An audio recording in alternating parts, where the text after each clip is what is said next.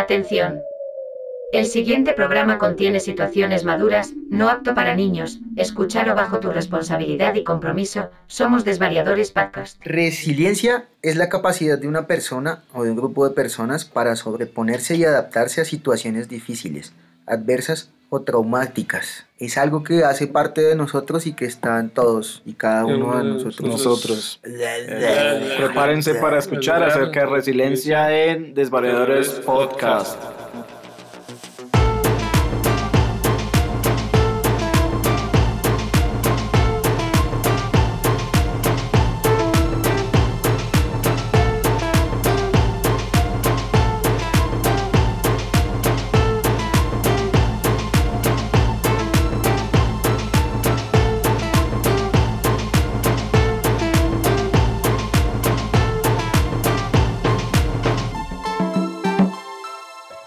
Días, buenas tardes, buenas noches. Buenos días. Yo quiero, es chistoso regresar porque no pudimos subir el episodio, no pudimos grabar, pero bueno, acá estamos nuevamente en este noveno, Sebas. Noveno episodio a las 10 de la mañana, 18 minutos. Estábamos un poco enfermos, sí, nos dio... La yo, yo digo que fue COVID, pero Felipe dice que es una, un resfriado común. ¿Pero es que usted todavía cree en eso? Claro, que el COVID es real. Es tan real como mi amor por Felipe.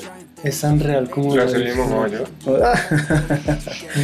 y bueno, aquí estábamos eh, recibiendo unos masajes tántricos para liberar las tensiones de la enfermedad y de todo eso que nos Primero que es tántrico, el porque no, no, no entiendo eso. No, yo tampoco, solo lo utilicé para sonar. Ah, ya, para sonar interesante, Sí. Pero yo creo que sí hicimos unos masajes linfáticos. Ush. Ah, pero. Y bueno, chicos, el día de hoy. Drenaje.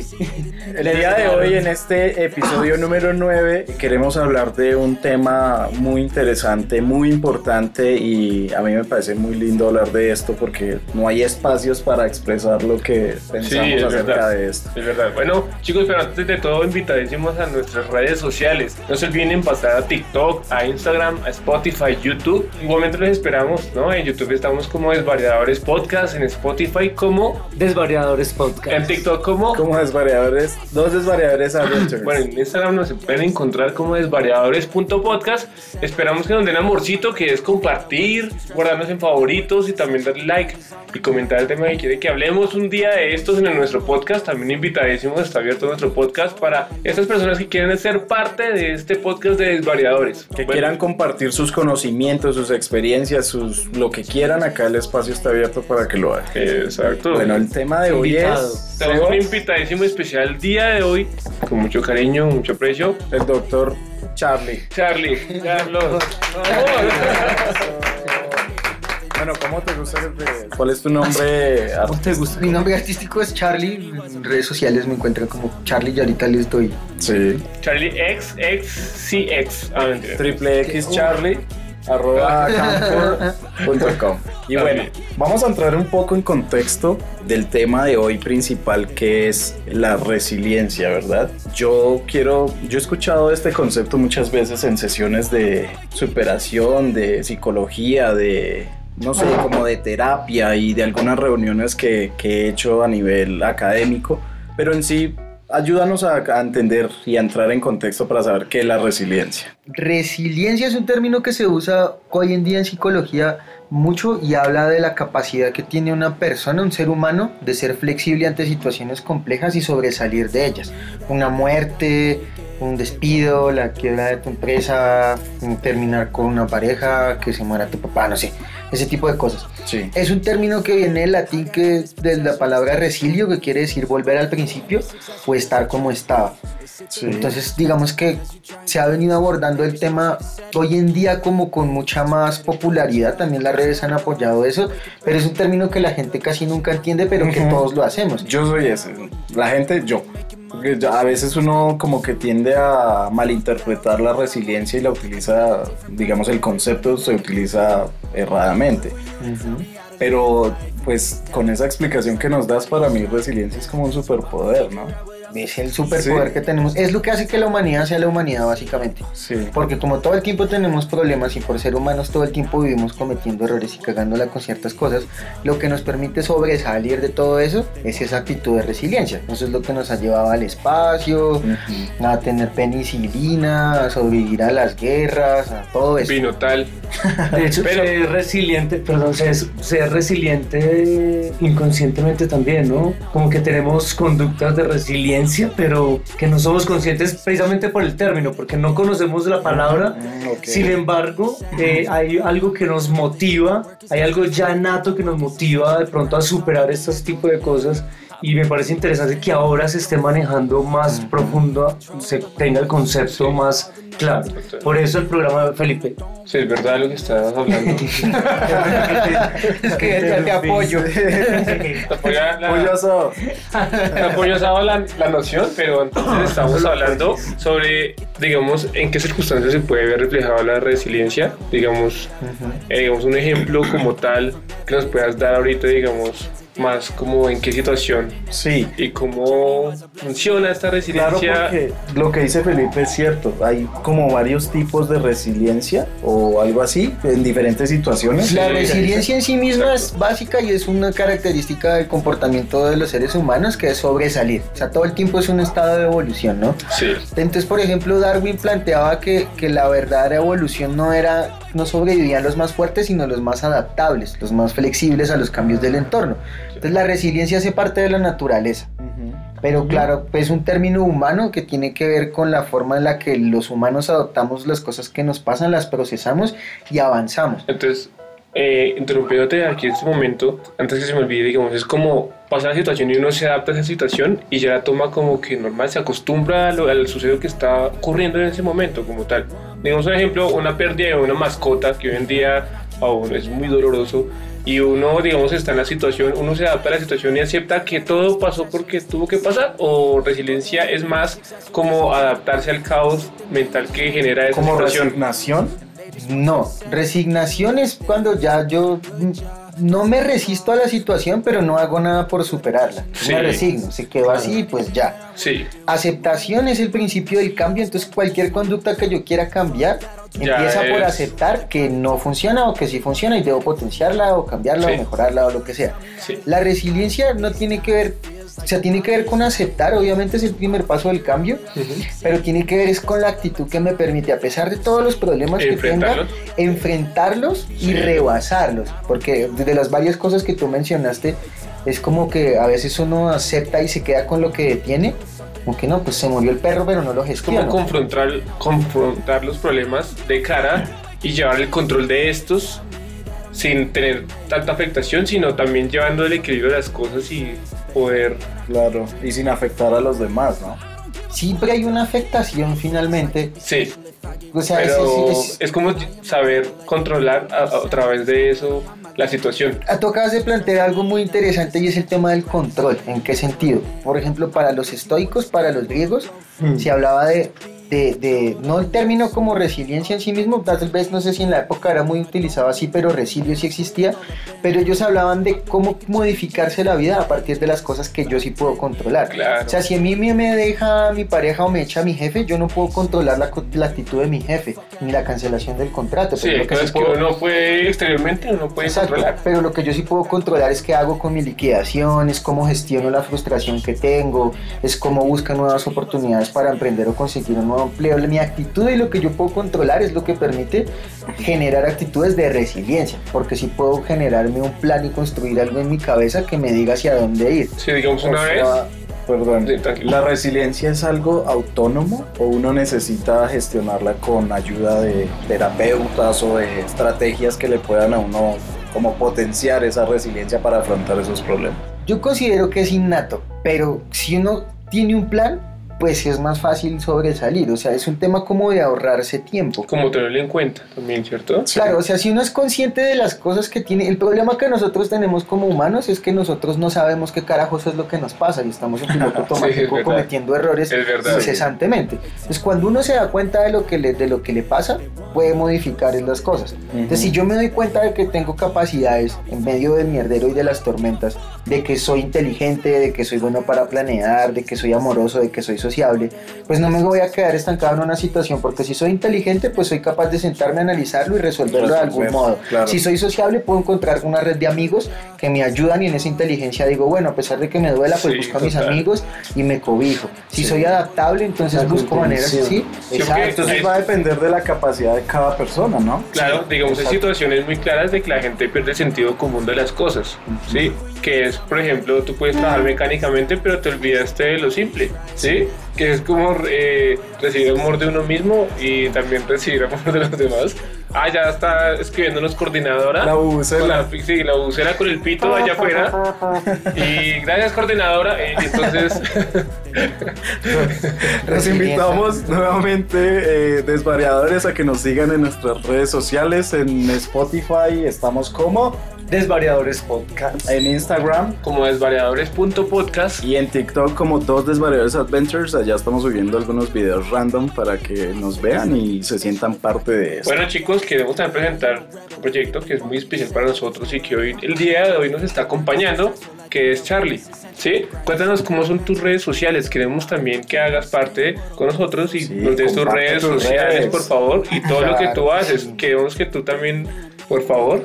Bueno, pues me presento eh, con todos ustedes. Soy Charlie y los temas de los que hablo específicamente están relacionados con la humanidad. Pues, Mi enfoque y mi objetivo en este punto está relacionado con sanar a la gente a través de las palabras, el lenguaje y la comunicación, porque son la herramienta que construye la vida. Total. Mis redes sociales en Instagram me encuentran como soy Charlie Offi, en YouTube como soy Charlie, en TikTok como soy Charlie Offi también y en Facebook como soy Charlie. Soy Bueno, Charlie. Y en Charlie. Chat, Eres Charlie.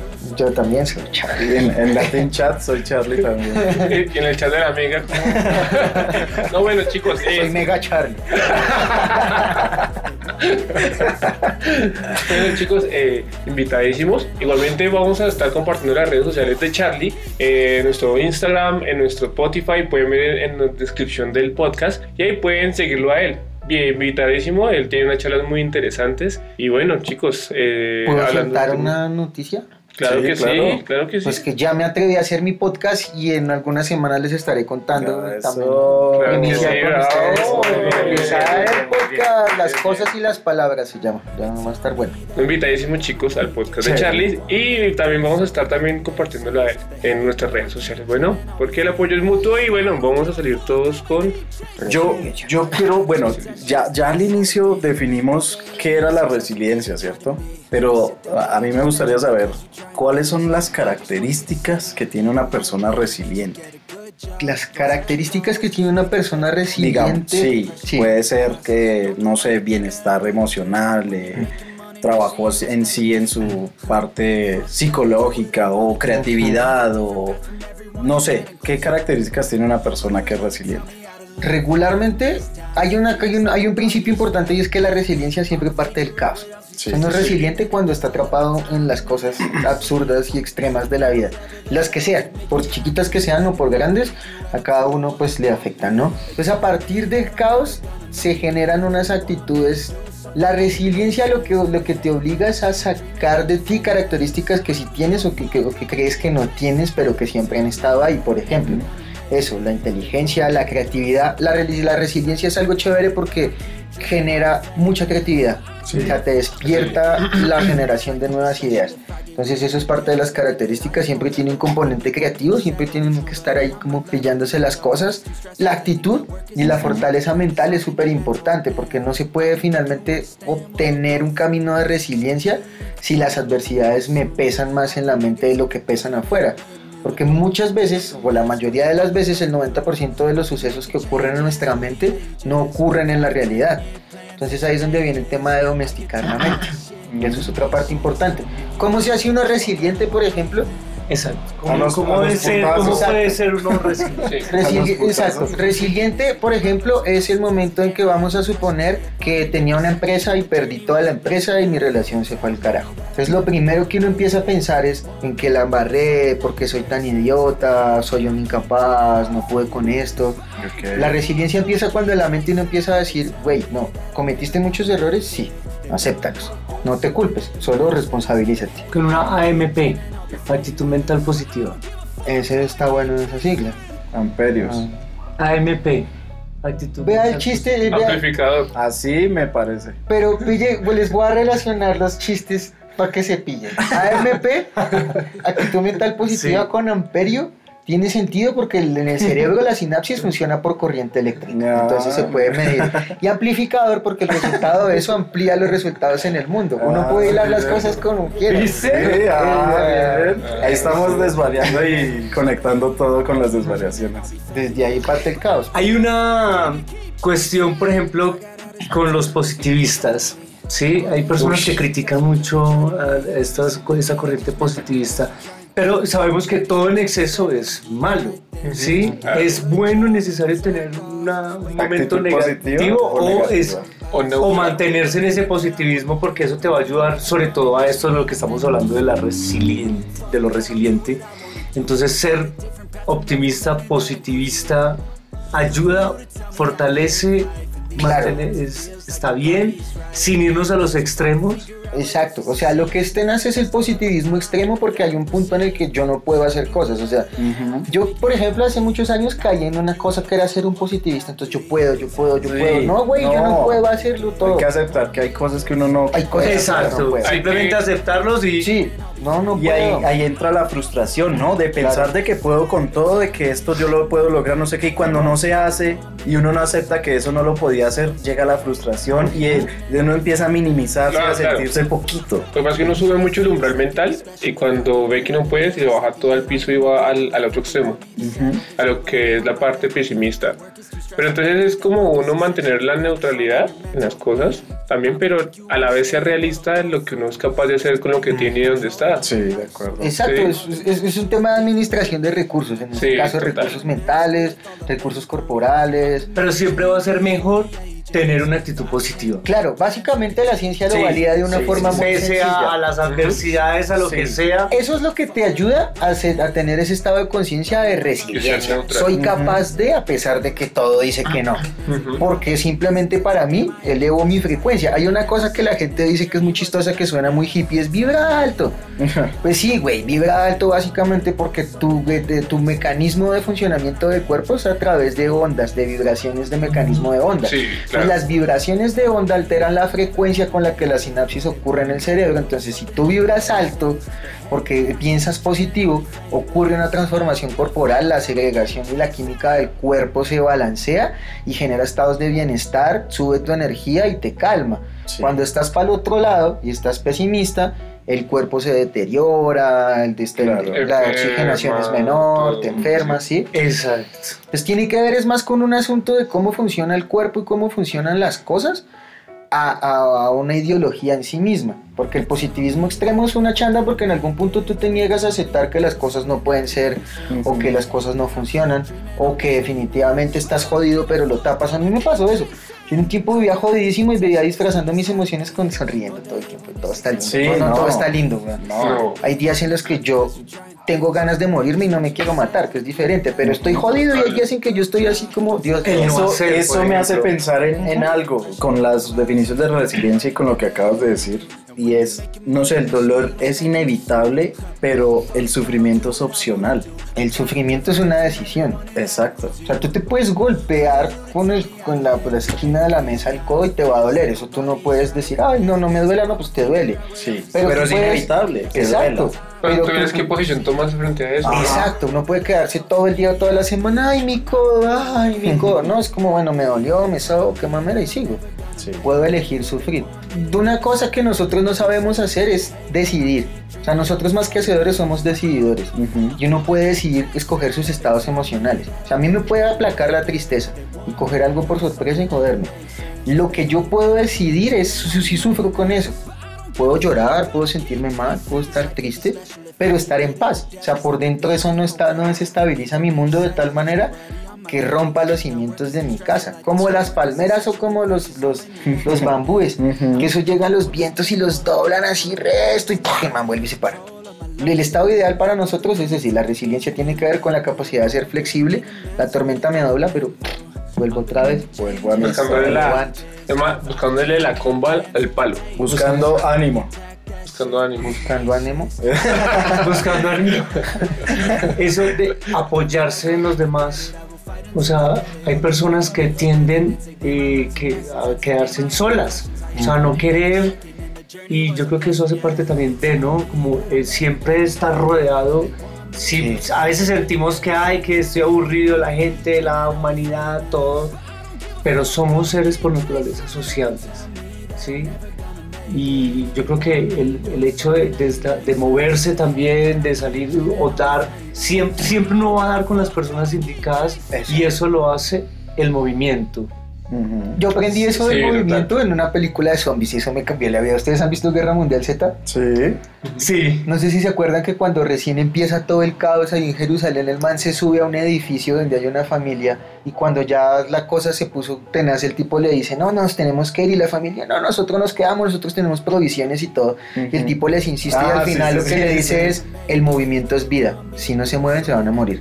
Y el tipo se va y se los comen. Los muy zombies. denso, muy denso, sí, Entonces, sí me acuerdo de esa y es que es eso, somos movimiento de Exacto, hecho, ¿sabes? Entonces, el apoyarse en los demás es no, precisamente no quedarme yo en mi habitación encerrado ahí, uh -huh. ¿sabes? En una quietud que lo sí, que hace. Es que te lleva más al fondo. Exacto. algo. Si te mueves, vas a dar siempre con personas indicadas. La vida o sea, te pone las situaciones. Y te pone a las personas, sí. las situaciones que te ayudan incluso a reflexionar, a repensarte claro. y poder superar eso que, que nos pone uh -huh. así, ¿sabes? En ese estado negativo, Exacto. oscuro que lo causa muchas situaciones y que van a estar presentes siempre. Exacto. Nuestra vida va a estar siempre rodeada todo el tiempo. Porque de hecho transitamos por oscuridad, ¿no? Uh -huh. Entonces siempre vamos a tener que el, el, lo que pasó allí, la, que la, la, persecución, ya sea con la policía, ya sea del Estado, ya sea de las, de las, sí, de las demás total, empresas, total. ya sea la familia, ya sea... Pero el moverse hace que todo encuentres salida en el momento. Digo, a mí me ha pasado que me he encontrado en lugares muy contra pared en mi vida y yo digo, si no salgo a mover y no sigo moviendo y haciendo cosas, no voy a saber qué va a pasar mañana y cómo se resolver las cosas mañana. Pero entonces es el presente, uno tiene que estar en constante movimiento en el presente, en enviar, digamos, por mi situación, enviar correos, hacer ciertas cosas, salir a socializar, a reunirme, a reuniones, a organizar.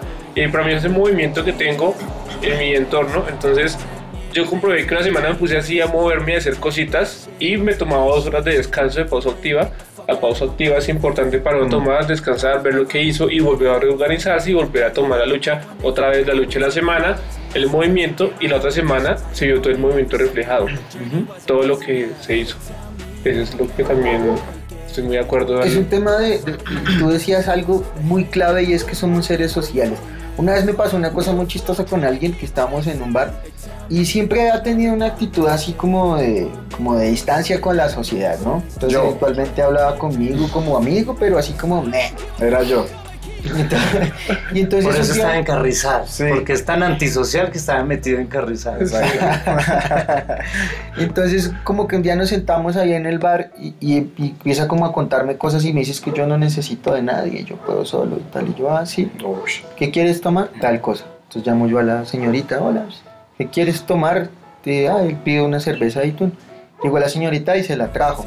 Y cuando ella se, se iba a ir, él se dio la vuelta y le dijo, oye, disculpa, ¿tienes cigarrillos? Sí, claro, le dije, cigarro. Y le dije, oye, ¿no que podías solo? porque no fabricaste tu cigarro? ¿O lo ibas a traer? Mm. Igual te iba a atender una persona, si ves que necesitas de alguien, el tipo se quedó así como, uy, como así. Sí. Entonces, como que en ese momento se resistió un poco a la conversación y algo que para él fue muy simple y que para mí también fue como una cosa que me iluminó, fue que le dije al güey, ponte, mírate las manos, ¿cuántos dedos tienes? No tienes uno, tienes cinco. Seis. Ah.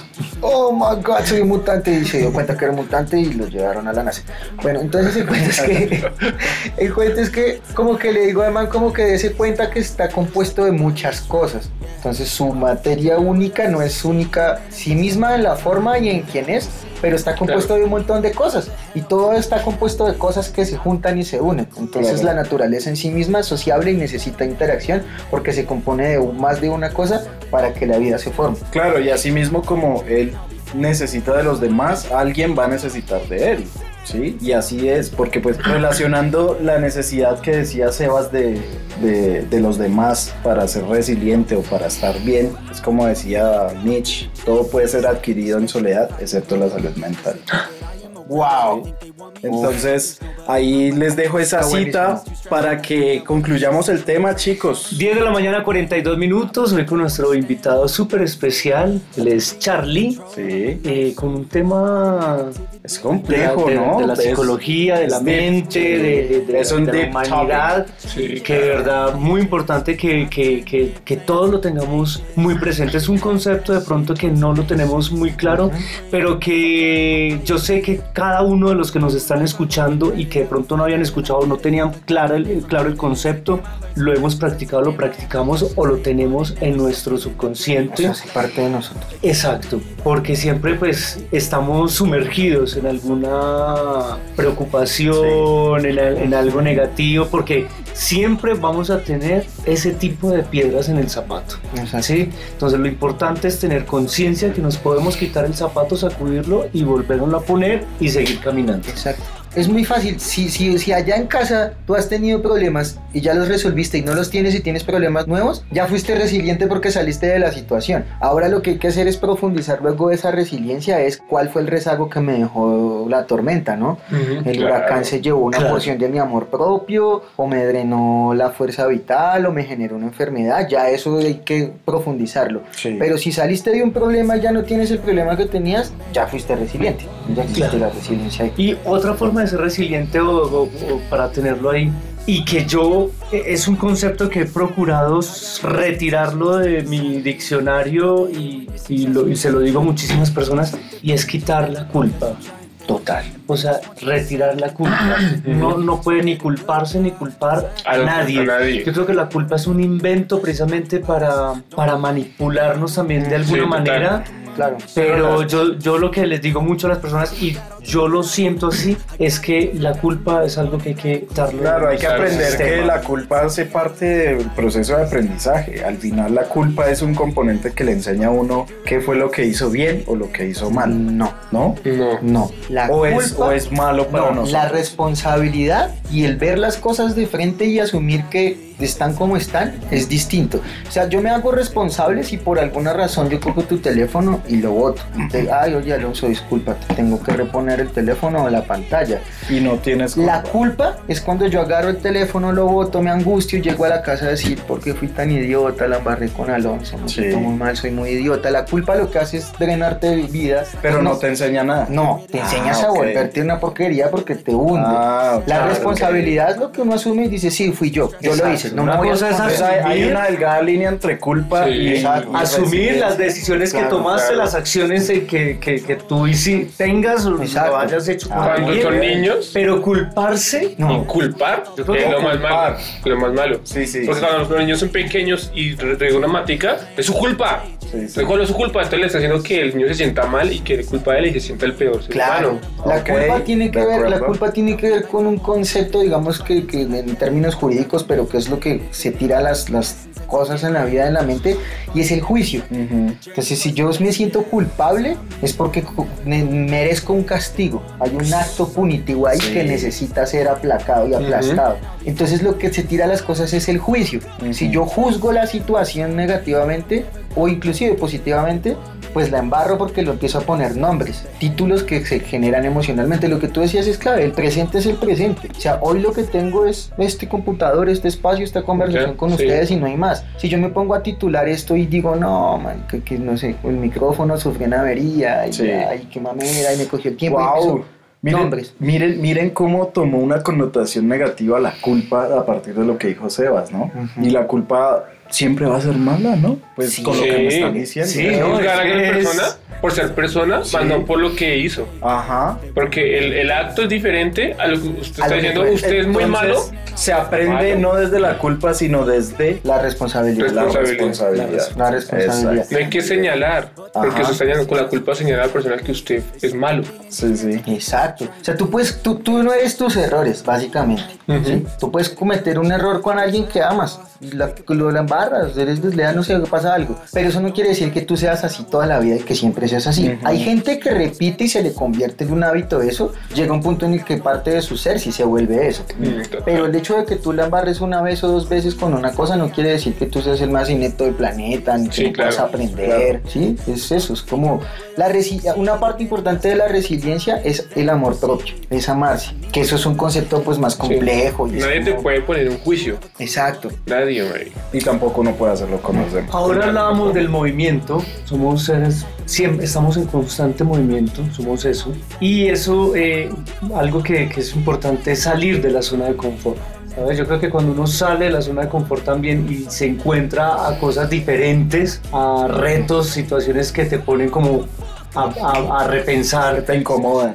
Claro, salir de la zona de Sí, confort es verdad. crear una incomodidad, pero es una incomodidad que, que es para bien, ¿no? Sí. Que es algo que te incomoda, pero que te pone como en esa, en, en- en ese despertar, Y o en que yo ese- mismo la decido, porque si no Claro. la decide la vida por ti. Ajá. Y ahí es cuando no nos gusta. A las malas. Bueno, a las malas. que Entonces es salir de la zona de confort. para antes que se me olvide, hay algo- hablando de zona de confort y hablando de la comodidad, siempre han dicho que uno debe conservar 50% comodidad y 50% zona de confort. Mm, ¿Por qué? Porque cuando usted está dejando el cigarrillo, usted no puede dejarlo de una. Mm. No puede lanzarse a la zona inconforme de una. Toca todo progresivamente. Pero ese 50% dice, usted está bien, pero a la vez debe irse enfrentando a lo que no está bien para usted. Sí, adaptándose Mm. a los posibles cambios. Entonces usted está acá, pero está acá. Y es, dicen que es la, la llamada zona activa. Que la zona activa es donde usted sé que está protegido, pero a la vez está haciendo cosas grandes. Sí, pues ahí hay una zona, pues, no sé, pues digamos que cada quien asume la forma en que puede percibir el mundo y cambiarlo. Yo, por ejemplo, peleo con el tema de zona de confort, porque para mí no es zona de confort, es zona conocida, porque donde estoy no es confortable. Si yo estoy en una Sí. relación de pareja abusiva, no es confortable. Total, Si estoy jodido porque no tengo dinero y estoy gestionando mal mis recursos, no es confortable. Si estoy enfermo, no es confortable. Sí, es verdad. Es conocido, es lo que yo sé que existe. Es lo que hay. Es lo que hay, pero el problema es ese, que cuando me resigno, como eso es lo que hay, pues yo no hago nada Sí, más. sí. Lo que dice Sebas, salir de la zona conocida es decir, bueno, ¿cómo mejoro mi economía? ¿Estoy feliz con este trabajo? No, no quiero ser empleado, voy a emprender. ¿Estoy feliz con esta relación? No, la relación se puede mejorar, sí, ¿qué voy a hacer para transformarme a mí y hacer que el otro entre en esa sinergia? Sí, Toma- tomas la decisión de incomodarte por ti. Sí, total. Es una cosa, por ejemplo, que le digo a la gente cuando, cuando hacemos actividades de, de- de terapia o... Ah, les cuento, soy coach, ¿no? no este, eh, es asumir, decidir hacer cosas que te incomoden por ti. Porque llega un punto en el que, en el que cuando, por ejemplo, Sebas dice un día, le habla al universo, o en lo que crea, como se habla a sí mismo, como estoy mamado de esto y quiero cambiar eso es un clamor de ayuda que resuena en algún lado. Y la vida empieza, como tú decías, a moverse y a ponerte cosas y situaciones. fueron las cosas claras. Pero cuando tú no te das cuenta de eso, porque sigues sumido en la cosa que no te gusta, la vida ya, ya escuchó ese clamor y no va a perder tiempo. Si yo ya le envié al que le va a ayudar, pues lo ayuda, pero te presiona. Entonces ya cambias, pero como el limón te machaca. Entonces lo que tú dijiste es muy sabio, yo decido hacerlo. Si Claro. yo lo decido hacer es más fácil, aprendo más y ahorro tiempo. Sí, wow, miren todos estos conceptos y, y todo lo que nos explica Charlie, cómo se conecta la resiliencia finalmente. Claro, y ¿no? es que todo comienza de uno, desde Sí. yo. Claro, Sí, ¿sabes? sí. La yo cosa que soy, soy. ¿sabes? De aquí parte todo. Estamos acostumbrados, nos han enseñado a ver al exterior, Exacto. ver hacia allá, nunca hacia acá, hacia adentro, y eso es lo que nos dificulta de pronto salir de las crisis Sí. O de, ese, o de lo que llamamos el estrés, ¿no?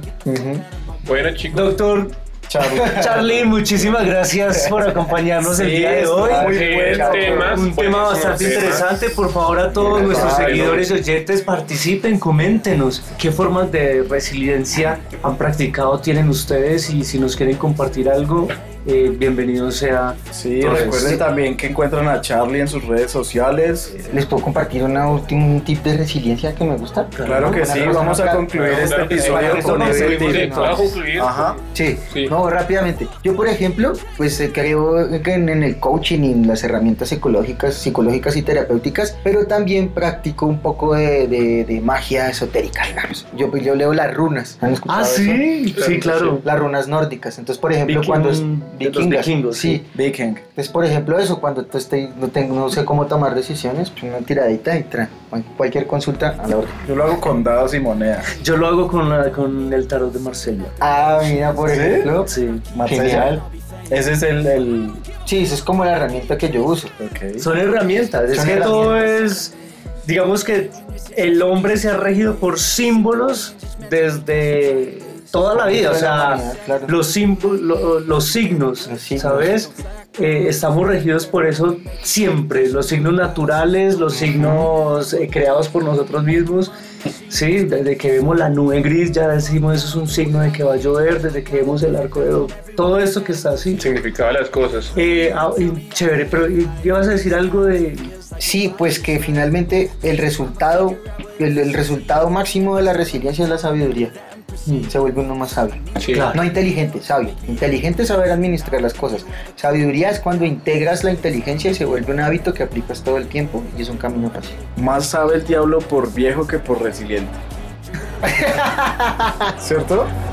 seguro? Bueno, chicos, muchas gracias por haber estado acá escuchándonos. Chicas y, chi- y chicas. Chicos, Chicos, ¿no? Los- bueno, personas. chiques, eh, chicles. Personas, muchas gracias por Es estar acá, escucha desvariadores. Mucha gente, Ah, no, miren, entonces. pues, Desvariadores, muchas gracias por escucharnos. Exacto. Y nos vemos en el siguiente episodio. Hasta luego. Crianzas. Hasta luego, somos Bye. desvariadores, chicos. Chao, nos vemos en el próximo episodio. Desvariadores Podcast.